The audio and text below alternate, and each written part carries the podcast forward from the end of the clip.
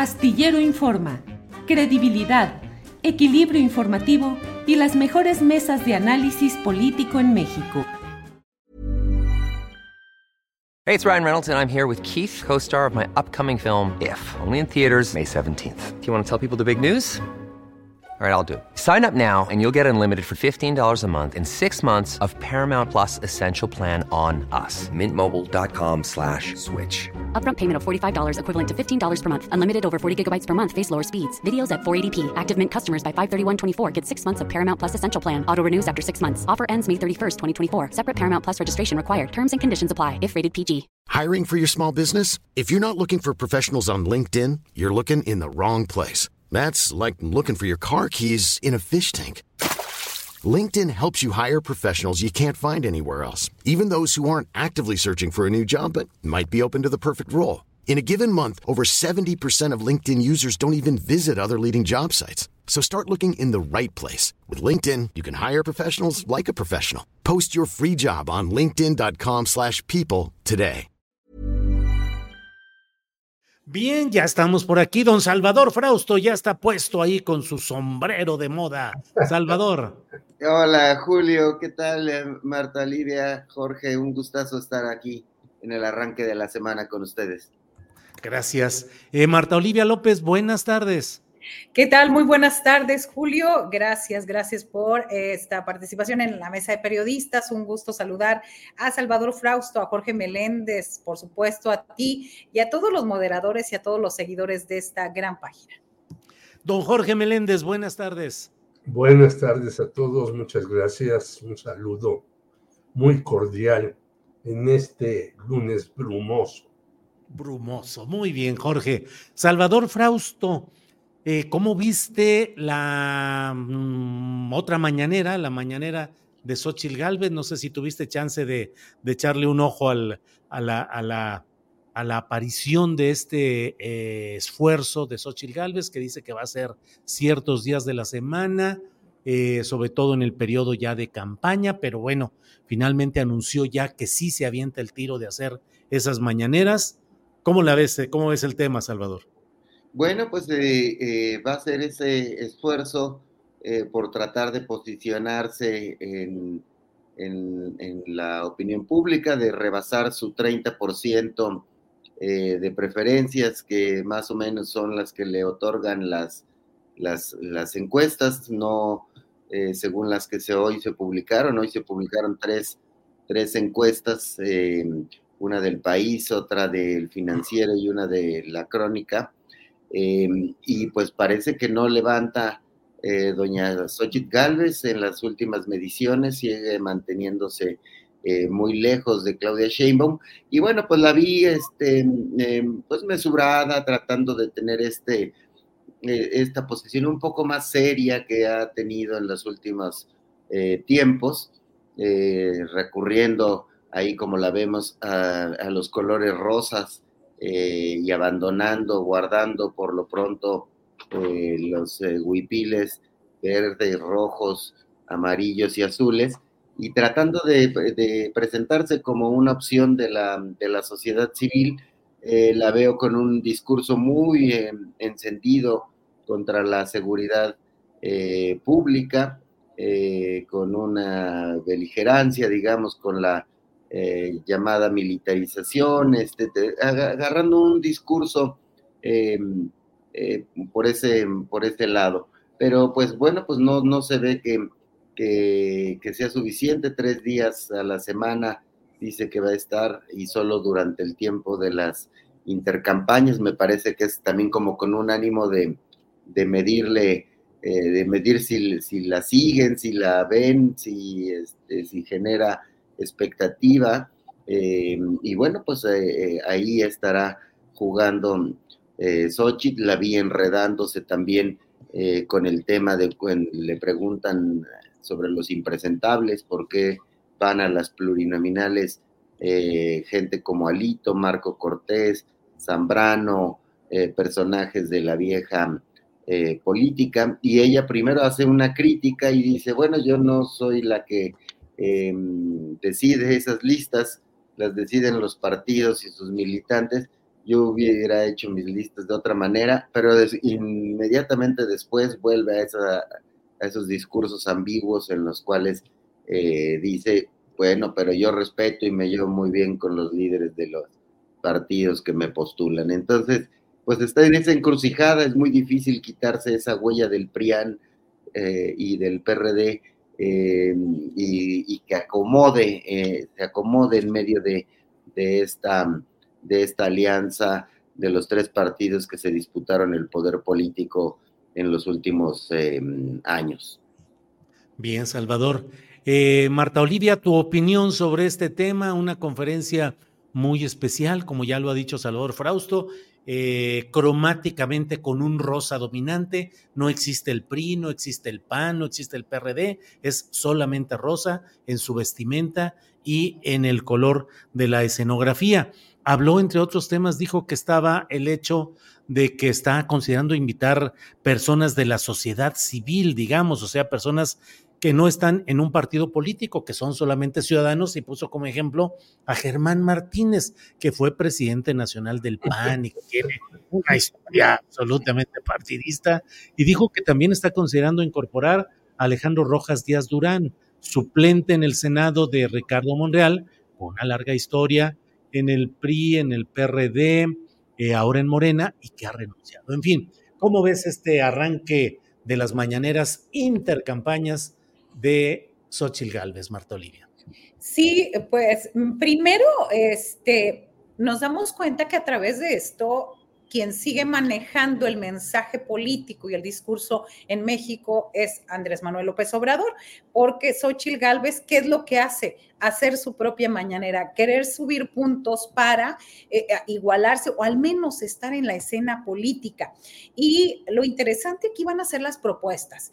Van a ser, eh, si solamente se está enfocando a atacar al gobierno de México, a atacar a Andrés Manuel López Obrador, porque parece como que eso le da puntos o eso cree, creen sus estrategas políticos que le da puntos eh, a mí lo que me llamó mucho la atención es esto de, que celebra las listas plurinominales, celebra a Marco Cortés, Alejandro Moreno, celebra a Germán Martínez, celebra a Malio Fabio Beltrones. Entonces, me parece que, no hay mucho que ver por ahí porque ya está en, ese discurso. Eh, no suena absurdo a todos los demás que vemos la escena política que esté hablando y, que diga que mantiene una buena relación con ambos. Eh, por ejemplo, en el caso Marco Cortés y de Alito, les reconozco y les respeto a los dirigentes de los partidos. Es decir, nos está diciendo lo mismo que nos ha dicho eh, Xochil Gálvez, que no ha querido meterse de frente, que no ha querido felicitar felicitar a todos eh, los, los nominados, por ejemplo, y de Alejandro Rojas Díaz, Durán, este, pues después de haber renunciado a Morena, dice que, que construyó una buena amistad, que eran compañeros, que platicaban y siempre eh, le decía que estaba de acuerdo con lo que ella decía, pero que no podía votar porque le daban línea en su partido.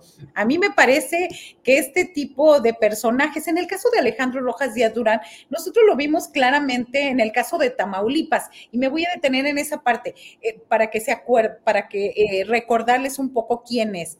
Es un señor que quiso ser candidato a gobernador porque dijo que él había nacido en un, este, en un lugar de, ¿cómo se llaman? Una estación de Pemex cerca de Tampico y que esa era su, este, él decía, lo cual es bastante falso. Entonces, no se le hizo ser candidato, se dedicó a, a, reunir eh, recortes de periódicos para atacar a Francisco García Cabeza de Vaca, entonces gobernador, y después desapareció extrañamente, muy pegado al grupo de Monreal, desaparece. Entonces, ahí lo que nosotros vemos es como una especie de negociación. Eh, eh, con el ex gobernador, eh, también donde estaba incluido Ricardo Monreal, y desaparece. Ese es el tipo de personajes que están apoyando a Xochitl Gálvez.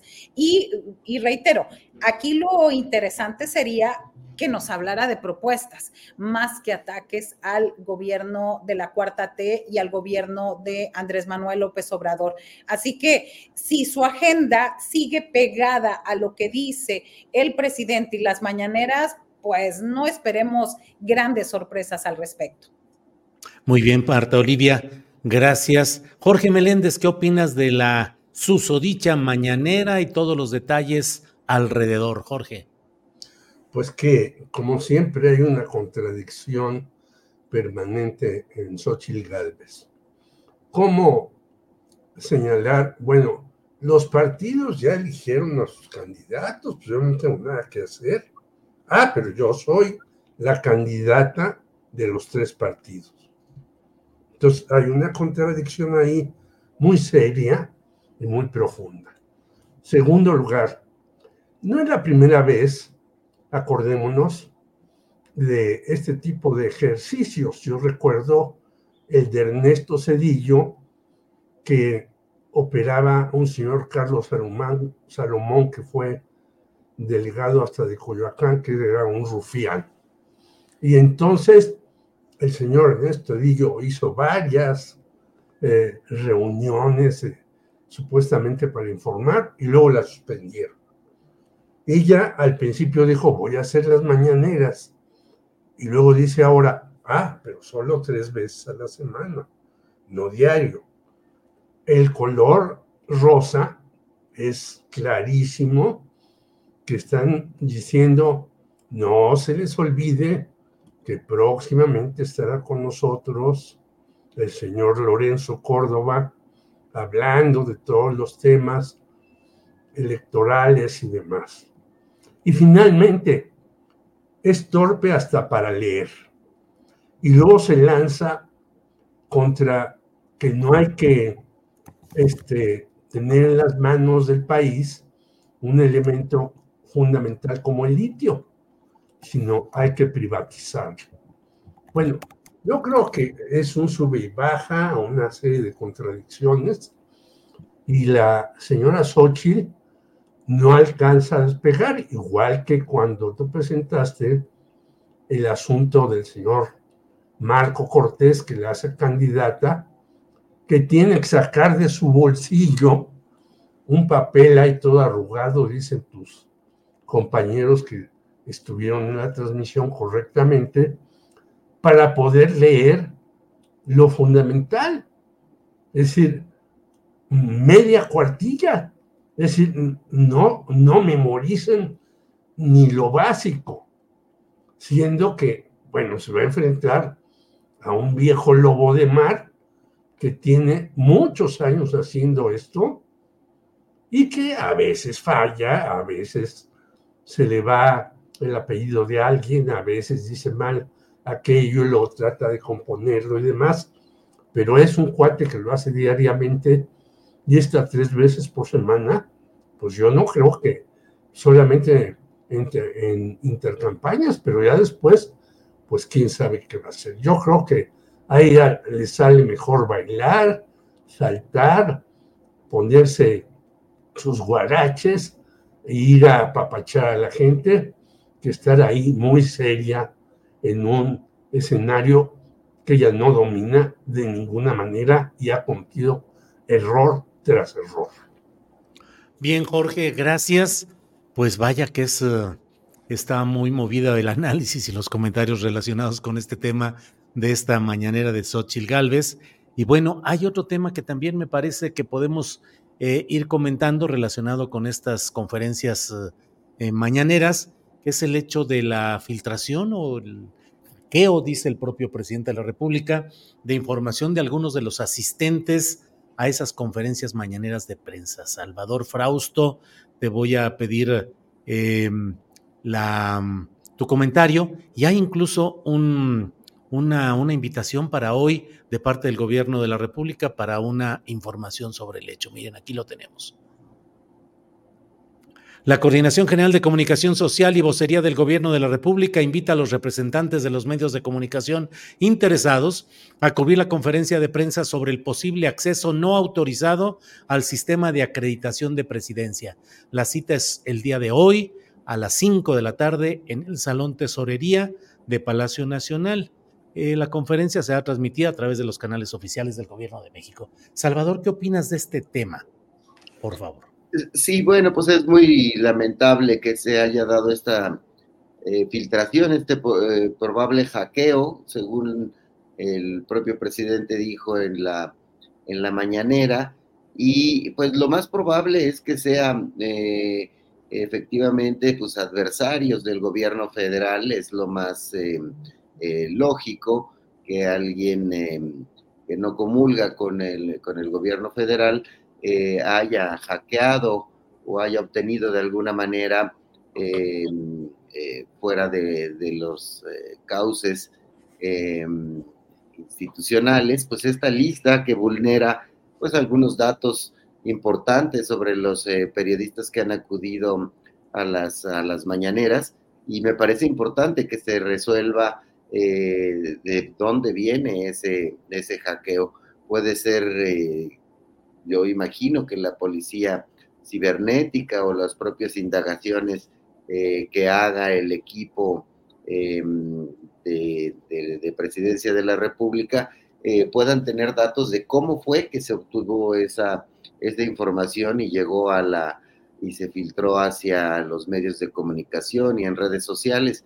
Así que es muy, muy probable que, que sea eh, pues intereses eh, contrarios al, al, gobierno federal. No tendría como ninguna, no le veo ninguna lógica a que lo hayan hecho voluntariamente, ¿no?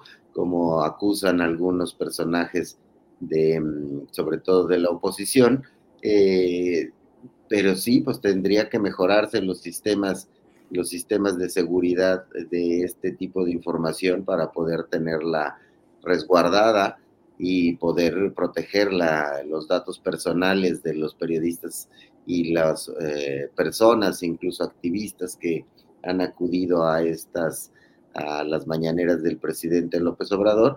Y pues hoy vimos este, mm, eh, explicaciones previas que dio el presidente en el que dice que es probable que sean los eh, hackers de Guacamaya, a quienes él eh, relaciona con Claudio X González y con el grupo que, impulsa a Xochitl Galvez, pues vamos a ver con la, en la conferencia que se dé esta tarde, pues de dónde viene este, de este golpe eh, y este hackeo a los datos de presidencia. Bien, Salvador, gracias. Marta Olivia, eh, pues es un tema delicado en el cual pues hay defensores de la actual administración que dicen, bueno, es una filtración, no es algo terriblemente peligroso y sin embargo sabemos la situación en la cual están defensores de derechos humanos y periodistas, la filtración de datos sobre domicilios, teléfonos, ubicaciones resulta muy complicada. ¿Qué opinas pues de este episodio, de lo que ha sucedido y de la postura del presidente López Obrador, Marta Olivia? Sí, me parece que lo primero que se tiene que hacer es investigar claramente lo que pasó. Ya hoy mismo el presidente aceptó que fue un hackeo. Y también hay un detalle, sí es grave lo que está pasando, sí es grave, sí consideramos que México es uno de los países más letales para la prensa. Eh, recordemos los datos, 163 periodistas asesinados y 32 desaparecidos. La, eh, este, la filtración vulnera no solo la dignidad e intimidad, sino la seguridad física de quienes hemos acudido a la mañanera. Y bueno, es muy preocupante que en estos momentos se dé esta situación. Vulnera totalmente, primero, a los periodistas. Y en segundo lugar, es un mensaje directo al gobierno de cómo está utilizando sus sistemas, cómo está, qué tan protegido está y también eh, coincido con algunas organizaciones de defensa de periodistas donde dicen, no sabemos cuánto tiempo estuvieron ahí los datos. No es cualquier dato, no es eh, eh, con los antecedentes que tenemos de agresiones a la libertad de expresión y a los periodistas, es bastante importante que se investigue y que lo que nos vayan a decir en la tarde en esta rueda de prensa sea totalmente em, real. Es decir, no crear cortinas de humo y si nos dicen, fueron, pueden decir, dejamos de atender el tema de la seguridad y se vulneró de esta manera pero que tengamos totalmente la certeza de lo que nos estén diciendo. Es grave porque no es lo mismo hacer periodismo en una zona tan cuidada, tan protegida como la Ciudad de México y la zona y el centro, como en el resto de los estados, donde las situaciones no son, eh, son mucho más complicadas. Entonces, también que nos informen qué medidas van a tomar para evitar la vulneración de los datos personales y también, este, obviamente, eh, el INAI ya está haciendo lo propio, tiene... Eh, de acuerdo a lo que yo estaba leyendo hace rato, 72 horas el gobierno de México para decir qué pasó y si no, va a hacer una este, denuncia de oficio. Así que es importante que todos tengamos la claridad y la transparencia de lo que sucedió. Bien, Marta Olivia, gracias.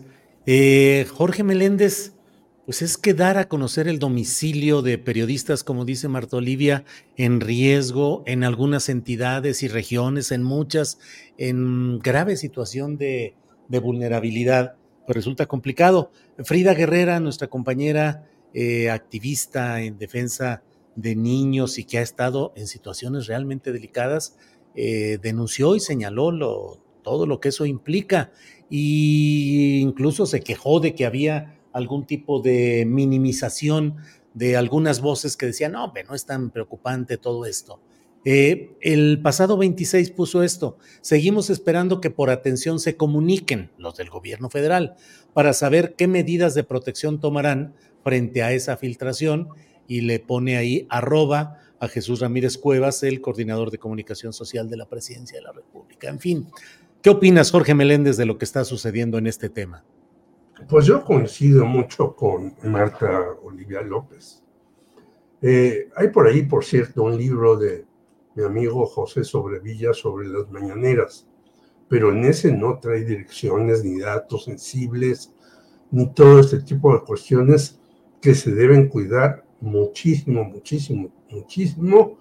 Y es verdad que en los estados eh, de la República hay mucho más peligro, pero no hay que olvidarse que ya tenemos eh, cinco años con la muerte de Rubén Espinosa en el Distrito Federal, entonces, hoy Ciudad de México, las cuatro mujeres, Mile Virginia, en fin, que no se ha resuelto. O sea, ni siquiera en la capital del país eh, que se supone, a pesar de que dice la señora Claudia Sheinbaum que ha bajado eh, el homicidio y todo eso, ni siquiera aquí se ha resuelto este asunto de Rubén Espinosa. O sea que el peligro es para todos. Yo creo que no hay que minimizar esto. El gobierno de Andrés eh, Manuel Obrador tiene que dar una respuesta muy seria, muy de fondo, muy este, puntual sobre esto, cuidar a las personas, porque ya sabemos que hasta el mecanismo de protección de periodistas no solamente falla para cuidar a los periodistas, sino hasta han matado a una buena cantidad de cuidadores de periodistas. O sea, estamos en, en una situación gravísima y sacar estos datos, hayan sido hackeados o no hackeados, se tiene que poner en orden eso y ver cómo van a resolver un problema que se puede convertir en una bomba de tiempo terrible. Porque imagínense ustedes, si sin tener los datos, valga la frase de los periodistas, los matan aquí, allá y acullá, pues ahora teniendo estos datos, pues son más vulnerables. Yo incluso cuando estuve metido en el asunto de eh, Manuel Buendía, a mis hijos y a mi esposa tuve que enviarlos unos meses a otros lados, porque pues si llegaban por mí, bueno, pues ni modo, yo estaba ahí metido de cabeza, pero que lleguen por la familia o que ataquen a un menor, etcétera, es gravísimo, gravísimo esto y el gobierno tiene que darle una solución rápida, puntual, expedita y a fondo. Bien, Jorge, muchas gracias. Vamos, eh, Salvador Frausto, pues de pronto se anunció que cerraba varias estaciones regionales, estatales, Televisa, ocho cuando menos concretamente. Despedidos, se cierran los programas y bueno, esto en una serie de reacomodos empresariales que incluyen en otro flanco de la mesa el hecho de que entran a la Bolsa Mexicana de Valores el Club América, el Estadio Azteca, en fin, crisis en Televisa, reorganización para seguir adelante. ¿Cómo ves el tema, Salvador? Sí, bueno, pues eh, creo que se confirma que hay una reconfiguración de los eh, medios de comunicación en México. Están eh, buscando pues nuevas maneras de, de, llegar y de conectar con sus audiencias. Este eh, cierre de unas, eh, eh, me parece, siete, ocho plantas en los estados, dejarían sin empleo a unas 350 personas, pero a la vez buscando fortalecer su alianza con Univisión y tratar de conectar con, con audiencias a través de, herramientas como las de N, es más, es a través de herramientas de, como de YouTube o de comunicación a través de, computadoras y de celulares con las audiencias. Y ese esfuerzo que está haciendo, eh, o esa reconfiguración que está haciendo eh, Televisa y también tratando de incluir a mm, periodistas eh, más jóvenes en esos espacios, pues está, se, nota que está tratando de, de entrarle a la, a la competencia y a buscar nuevos formatos con los cuales eh, eh, moverse y estar eh, vigente en la discusión y después también no se puede olvidar el asunto de que estamos de cara a las elecciones presidenciales y en este boletín en el que dan a conocer el cierre de estos espacios en los estados, dicen que también pues van a fortalecer su presencia eh, con corresponsales, con periodistas en distintas eh, ciudades y en distintos estados para poder tener una cobertura amplia de los eh, procesos electorales que hay en este año. A mí me llama la atención del monitoreo de radio y televisión que hizo el INE de las precampañas, que tanto Televisa como TV Azteca, cuando se analizan los rubros de las valoraciones positivas o negativas que se hayan hecho sobre las precandidatas. Em, prácticamente hay eh, eh, muy pocas valoraciones eh, negativas o positivas sobre las precandidatas. Están jugando con, jugaron durante las precampañas Televisa y TV Azteca con mucho cuidado en estas precampañas y me parece que es una búsqueda de, credibilidad, de cobertura, eh, de las, eh, con bastante equilibrio, incluso también en el tiempo que le dedicaron a las precandidatas fueron eh, coberturas también bastante equilibradas, lo que tiene que ver con ellas. Entonces, em, pues sí, hay ahí una reconfiguración fuerte, importante, y hay que seguirle eh, la pista, a ver hacia, hacia dónde va este gran gigante que se hizo, que se le llamó el quinto, el quinto poder durante mucho tiempo, y me parece que eh, pues la, gran fuerza de, ese monstruo que fue Televisa ha ido, eh, ha ido disminuyendo con el paso del, del tiempo y con la, con la cantidad de medios de comunicación que hay y con las distintas plataformas para dar a conocer noticias, pues eh, tienen que reconfigurarse y meterse en la discusión pública eh, de cara a las elecciones y de cara a otros, a otros temas, ¿no? Ya vemos sus espacios para deportes, sus espacios, esta entrada del Club América y otros de sus espacios a la Bolsa Mexicana de Valores. Entonces, está interesante para el análisis de medios hacia dónde va a caminar Televisa. Bien, Salvador, gracias. Marta Olivia, caída de audiencias en Televisa, derivación del eh, los convenios de publicidad mucho más bajos que en el pasado, falta de credibilidad, crisis económica. ¿Cómo ves el tema de Televisa y este cierre de estaciones, Marta Olivia? Sí, este, en Tamaulipas, por ejemplo, cerró este, la filial, cerraron en tres, en tres ciudades, Nuevo Laredo, Ciudad Victoria y Tampico toda la zona metropolitana y solamente se quedan con un noticiero estatal en Matamoros.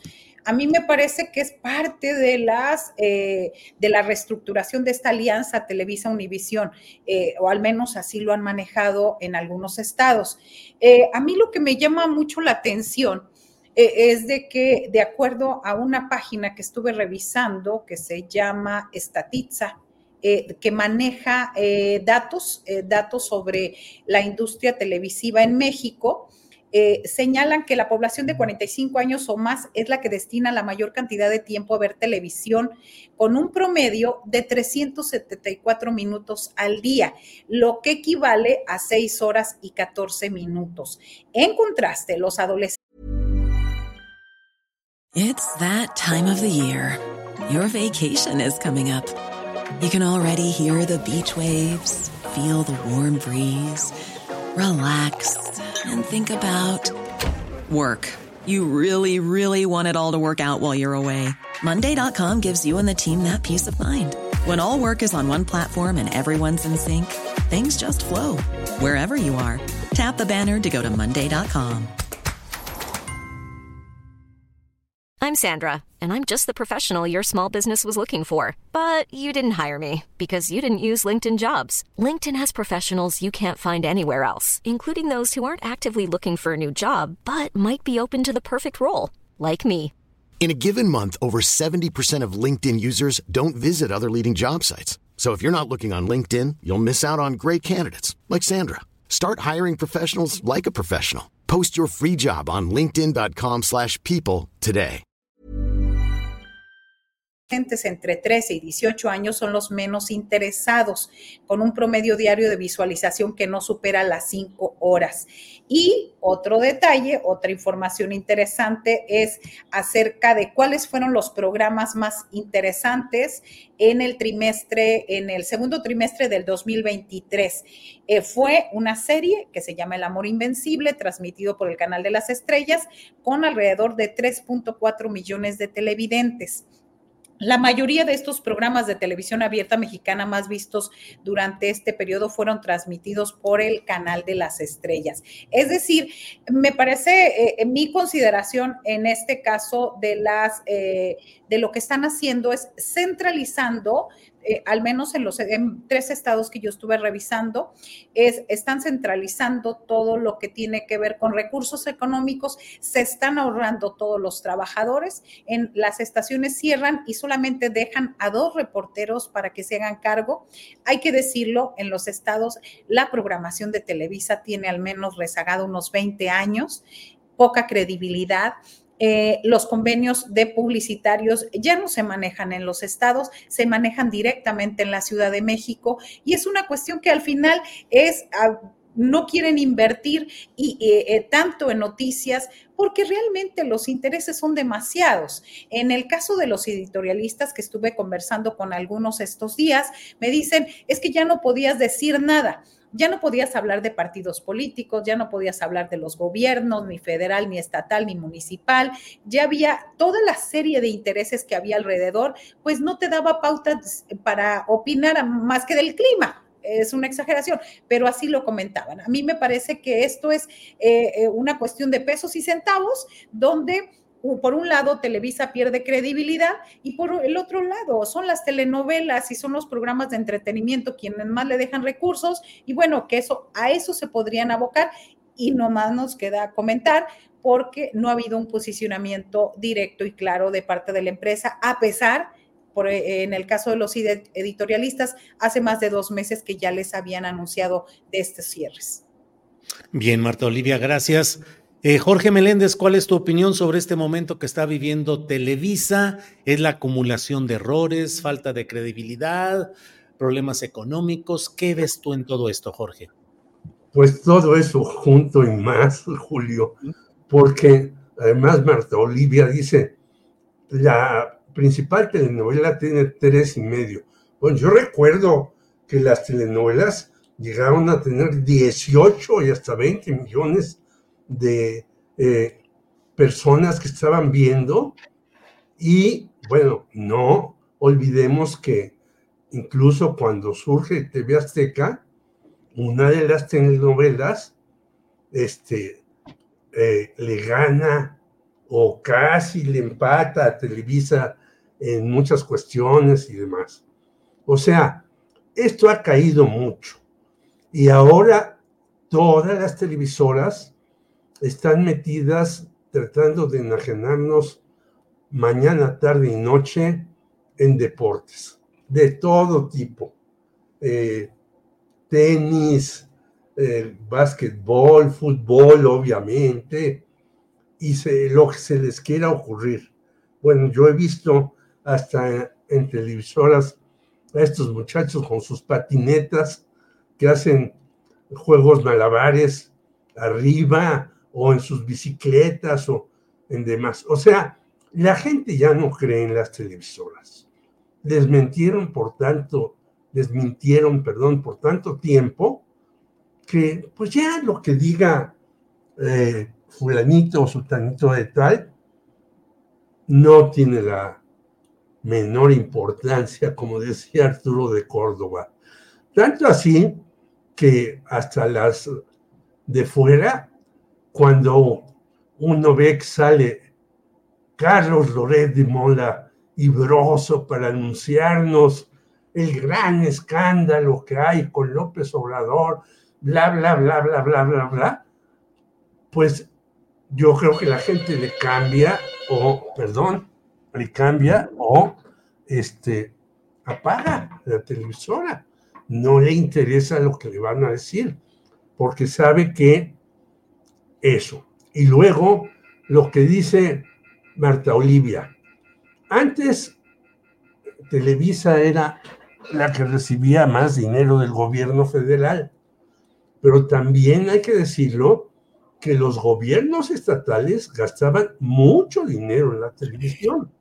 Entonces, si le quitas lo del gobierno estatal y lo del gobierno federal, pues ¿de dónde vas a mantener a una serie de personajes que además te informan generalmente mataron a este, ahorcaron a aquel, eh, se robaron a esto, bla, bla, bla.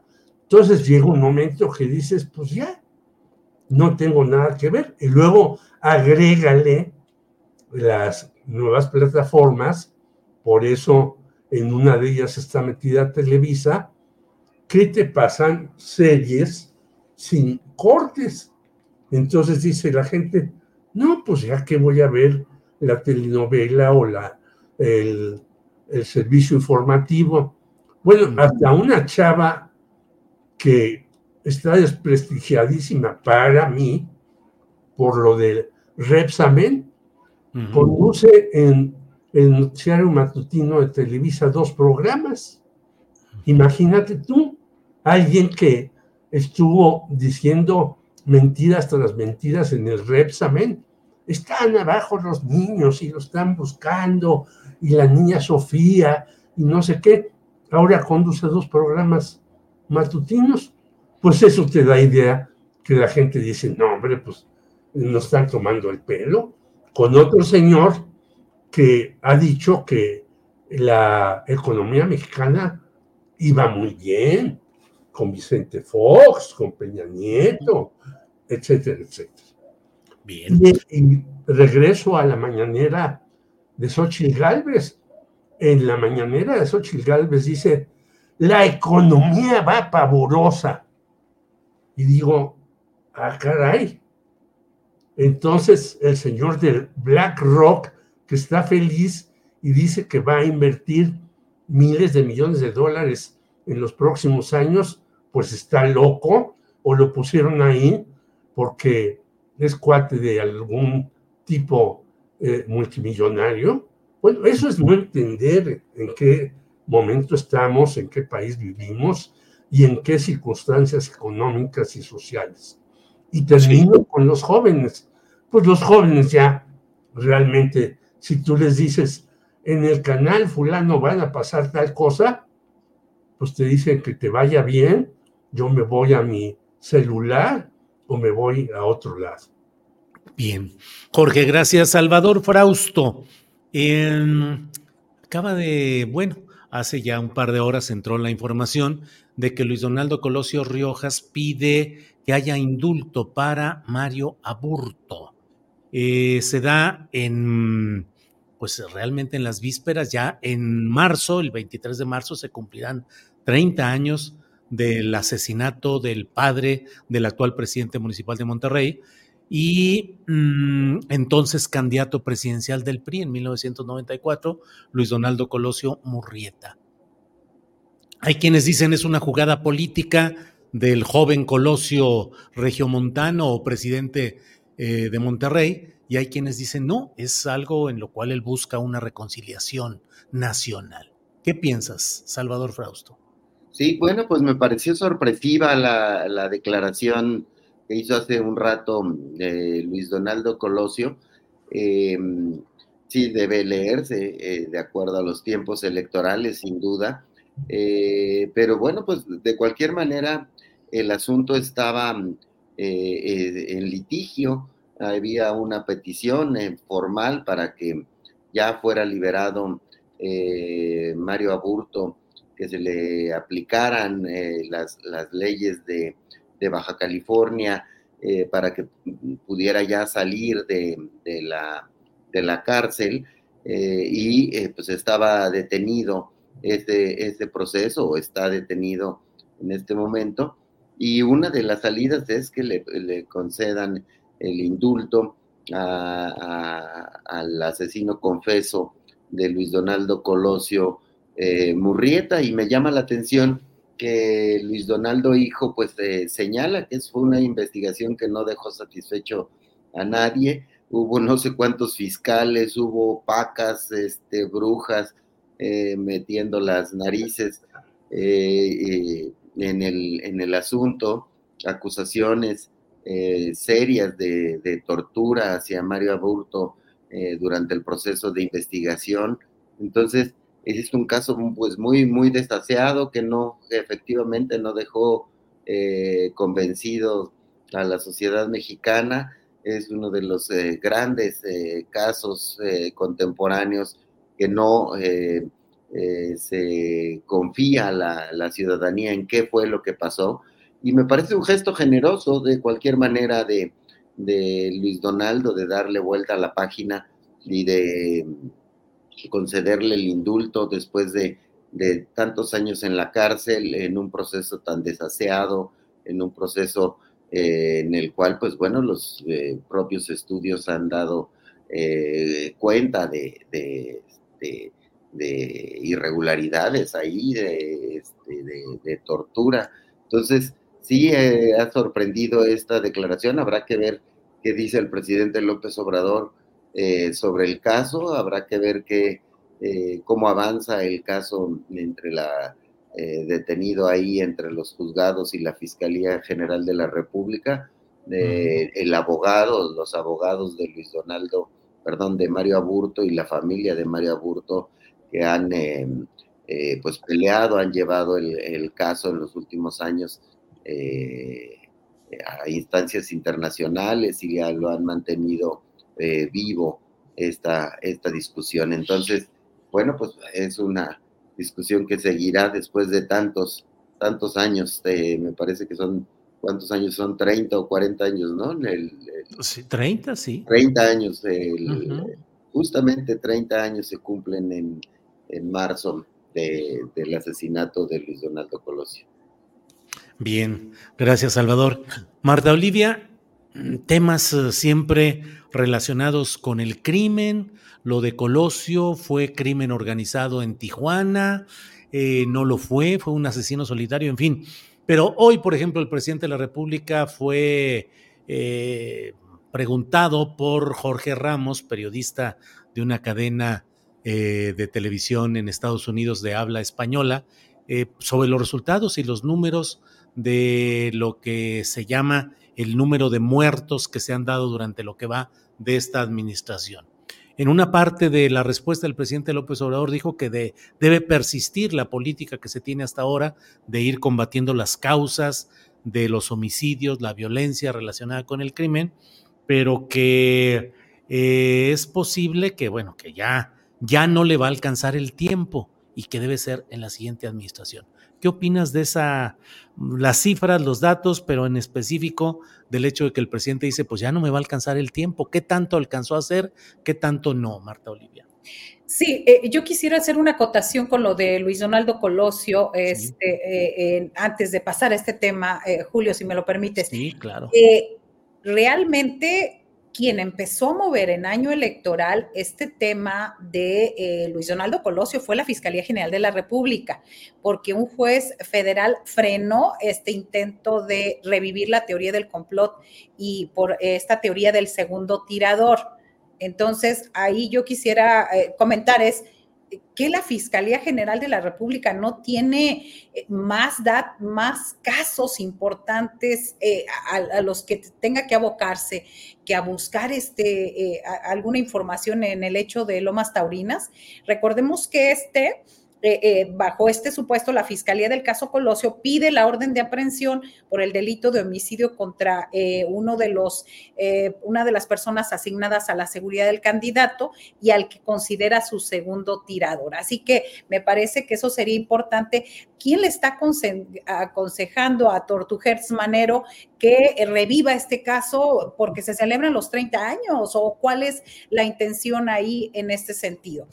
Y bueno, pasando al, otro tema que tiene que ver con lo que dijo el presidente, no vamos a resolverme. Eh, yo lo veo como una, un mensaje directo a la próxima presidenta de no eh, variar las cifras y las estadísticas y las encuestas que nos dicen que sería Claudia Sheinbaum directamente desde ahora, y es un mensaje directamente a ella, donde dice que hay tres cosas que se deben de seguir atendiendo. Los jóvenes, el derecho al trabajo y los salarios justos. Es decir, esa es la parte eh, que él está diciendo que es fundamental para acabar con la inseguridad. Lo que también deberíamos de aspirar es que a partir de ahora nos digan exactamente, ha habido tanto manoseo en los datos y en las estadísticas de seguridad, unos ponen unos, unos ponen otros. Creo que nos valdría bastante un observatorio como neutral donde se nos dijeran exactamente eh, qué dicen las cifras eh, del gobierno y contrastarlas. ¿Para qué? Pues para que tengamos certeza al respecto y tengamos, y, hay algo claro, la estrategia de seguridad no ha dado los resultados que debía, que debiera, y que también el presidente en las mañaneras que le va bastante bien, que nos dijera, pues sí, es, es la Sedena que no ha actuado, es la Guardia Nacional, es la Marina, o sea, que nos digan claramente para que tengamos nosotros la seguridad de lo que está pasando y quién, y que nos digan quién está mintiendo. Es válido decir, no me alcanza. Ahora que nos diga por qué no ha alcanzado y en qué se ha avanzado y qué es lo que falta. Bien, Marta Olivia, gracias. Sobre este tema, Jorge Meléndez, ya no me va a alcanzar el tiempo, dijo el presidente López Obrador. ¿Cómo lo ves el tema y qué es lo que faltaría hacer? ¿Es un mensaje político a la probable sucesora? ¿Cómo lo ves, Jorge? Bueno, yo también de sobre Colosio, hay un libro que no puedo conseguir, que me acaban de mandar, Cárcel de Hielo, de una periodista que da clase en la Facultad de Ciencias Políticas, sobre el desaseo del caso de Mario Aburto y Luis Donaldo Colosio, en donde está implicadísimo el señor Mario Fabio Beltrones, no lo olvidemos. Y en el segundo lugar, yo coincido con Marta Olivia. Yo creo que el presidente dice, no va a alcanzar el tiempo, pero sí debe precisar por qué no le va a alcanzar el tiempo. Porque hizo aparte de estas tres cuestiones que tú decías que deja encargada a Claudia Sheinbaum, también dijo, voy a hacer 100 eh, lugares para la Guardia Nacional para poder enfrentar eh, el crimen de manera rápida, eficaz y demás, y no se ha hecho. Esa es la realidad. Y yo creo que sí se tienen que hacer las dos partes. Una parte de apoyo a los jóvenes, a los viejos, a toda la población, en apoyos sociales también al campo, que también está descuidadísimo, pero también un enfrentamiento. Y en esto también quiero incluir a Estados Unidos. Si Estados Unidos tampoco hace su parte, que no la ha hecho, pues el crimen crece. De repente me encuentro hace unos días una noticia, agarraron a 40 personas en Chicago. Ah, caray, 40 personas en Chicago que traficaban de todo. Y hemos visto que el fentanilo es mortal. O sea, ellos también, la DEA está comprada a los narcotraficantes, las organizaciones militares están metidas en este asunto desde antes de Irak y Afganistán todo eso. Entonces, si los Estados Unidos tampoco hacen su chamba, pues esto va a seguir. No solamente es cuestión de México, en donde puede haber omisiones, errores y falta de enfrentar este asunto, pero también hay que meter en esta solución a Estados Unidos, si no, no se va a poder resolver nada. Bien, Jorge Meléndez, gracias. Estamos ya casi en la parte final de nuestro programa, así es que, Salvador Frausto, comentario, postrecito, señalamiento, lo que desees, por favor, Salvador. Sí, sobre este mismo tema de la, de la seguridad, eh, bueno, pues bien, eh, es un eh, reconocimiento a la realidad lo que dice el presidente López Obrador, que ya no le va a alcanzar el tiempo porque ya las cifras en volumen en su sexenio pues rebasaron las, los índices delictivos del, sexenio anterior. hoy publiqué en el Milenio una reflexión, un reportaje sobre este asunto basado en, datos en, y en herramientas de inteligencia artificial.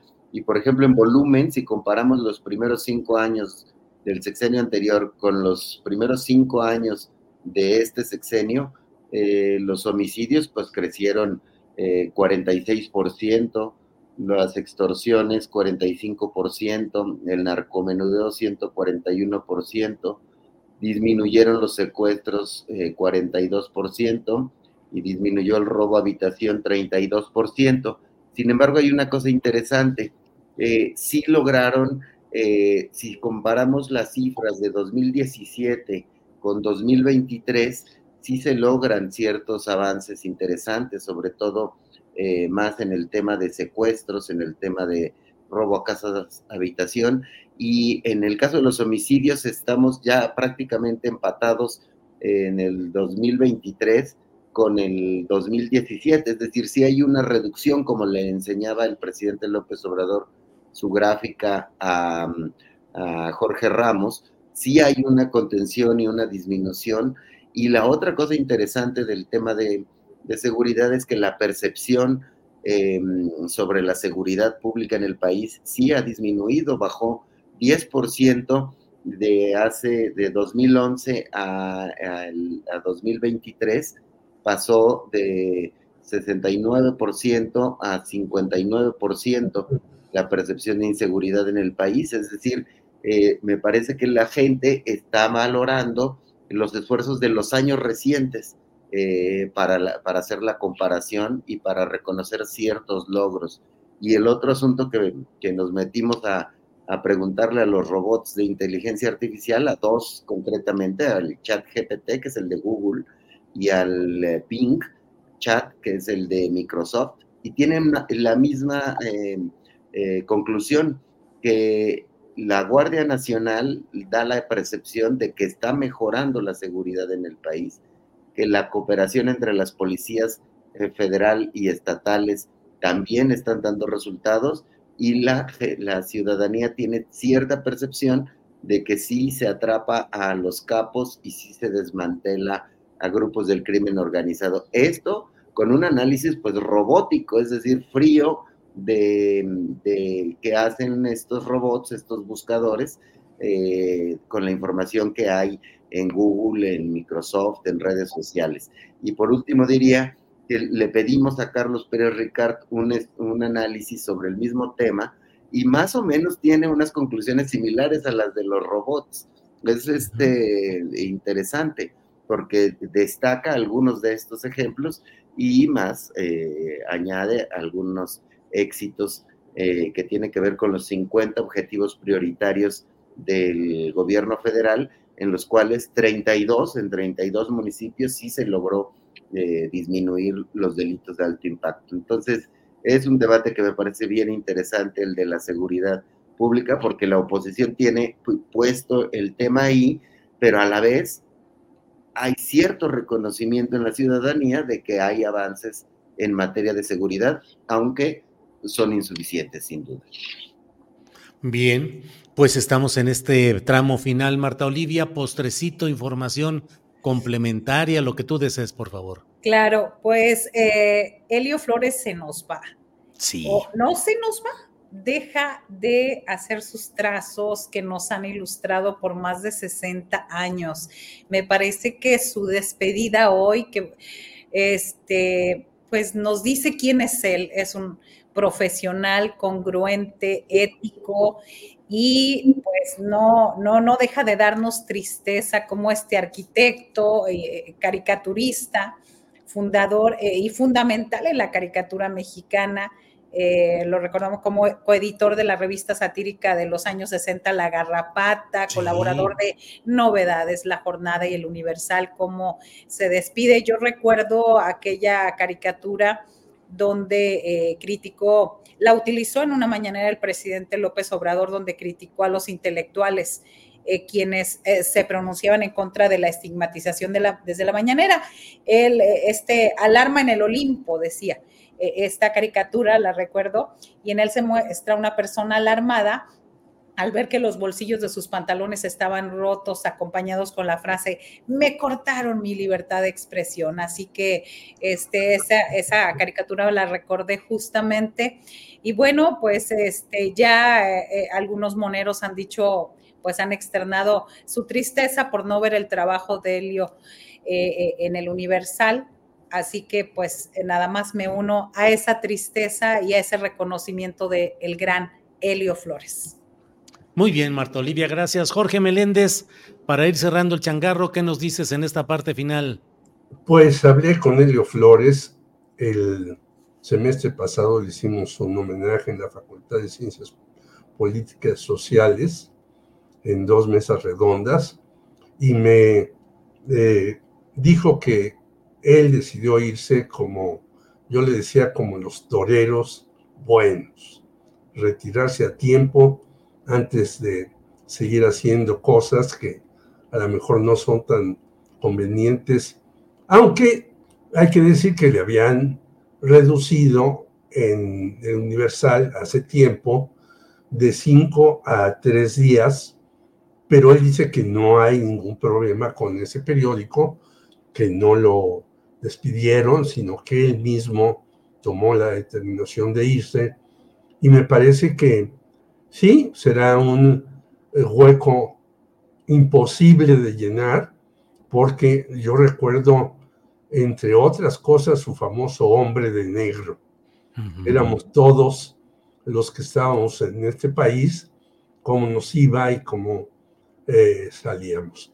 Y eh, también lo recuerdo como un hombre muy combativo, que además no tuvo eh, mafias ni patrocinadores ni nada, y estuvo siempre en la primera línea y en los últimos años en el Universal era un agasajo verlo, porque él seguía defendiendo sus posiciones de izquierda de toda la vida.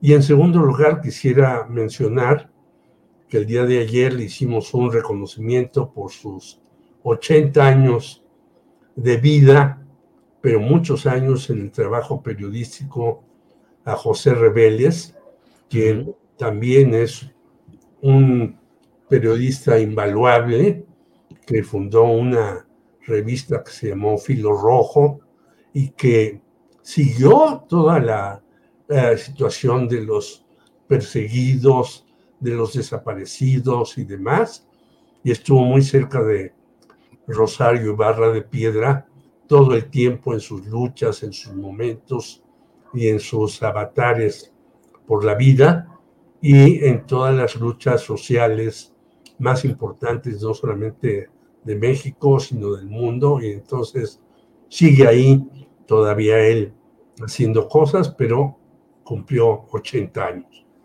Muy bien, pues muchas felicitaciones al gran Pepe Reveles, eh, verdaderamente un espléndido reportero, especializado en asuntos de justicia, de seguridad, autor de varios libros. Saludos al gran Pepe. Salvador Frausto, pues llegamos al final de esta mesa y del programa. Te agradezco todo. Buenas tardes. Muy buenas tardes, eh, Julio, Marta, Jorge. Eh, un abrazo para los tres, también para Pepe Reveles y para el maestro Helio Flores que nos deleitó con ese humor tan filoso hasta que decidió colgar el lápiz y como bien dice Jorge, retirarse en, en, un, gran, en un gran momento. Todavía los cartones de, de, bueno, este de despedida está genial, pero los de la semana anterior eh, todavía no tienen desperdicio, ¿no? Es decir, sí se retira en un súper gran momento el gran maestro Leo Flores. Bien, gracias Salvador. Marta Olivia, gracias y buenas tardes. Gracias, muy buenas tardes Julio, Salvador, Jorge. Nos vemos aquí la próxima semana. Muy bien, Jorge Meléndez, gracias y buenas tardes. Abrazos a todos, como siempre a ustedes, a los que hacen posible el programa, que hay que agradecerles siempre, y a la audiencia que nos soporta y nos critica y a veces nos elogia, pero sin ella tampoco podríamos hacer las cosas mejores cada vez que nos paramos frente a esta pantalla. Gracias. Gracias a ustedes. Hasta pronto. Hey, it's Danny Pellegrino from Everything Iconic. Ready to upgrade your style game without blowing your budget? Check out Quince. They've got all the good stuff shirts and polos, activewear, and fine leather goods, all at 50 to 80% less than other high end brands. And the best part? They're all about safe, ethical, and responsible manufacturing. Get that luxury vibe without the luxury price tag. Hit up quince.com slash upgrade for free shipping and 365 day returns on your next order. That's quince.com slash upgrade.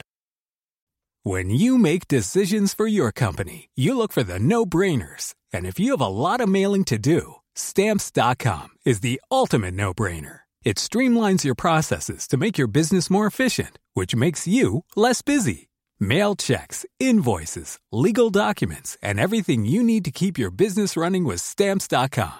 Seamlessly connect with every major marketplace and shopping cart. Schedule package pickups and see your cheapest and fastest shipping options from different carriers. With rates up to 89% off USPS and UPS rates. And with the Stamps.com mobile app, you can take care of mailing and shipping wherever you are. Make the same no brainer decision as over 1 million other businesses with Stamps.com. Sign up with Code PROGRAM for a four week trial, plus free postage and a free digital scale. No long term commitments or contracts.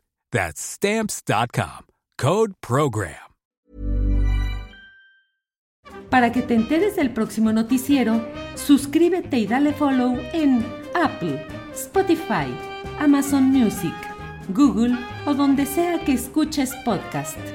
Te invitamos a visitar nuestra página julioastillero.com.